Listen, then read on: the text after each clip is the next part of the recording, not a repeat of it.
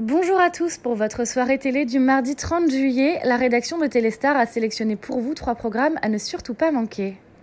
France 5 propose à 21h35 un documentaire intitulé L'argent autrement. Loin des paradis fiscaux et de l'argent virtuel, on plonge dans le monde de l'économie et des monnaies locales qui ont fleuri partout en France. Avec les systèmes d'échange locaux dits CEL, une véritable économie s'est développée.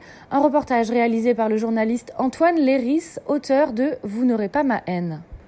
Ou alors on passe la soirée devant un classique, Le Grand Blond avec une chaussure noire, diffusé à 20h50 sur TF1 Series Film.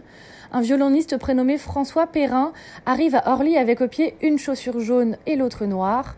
Une aubaine pour l'adjoint du chef d'un service secret qui va le choisir afin de jouer à ses dépens le rôle d'un espion international. Épié de toutes parts par la sublime espionne Christine, François Perrin va tomber éperdument amoureux d'elle.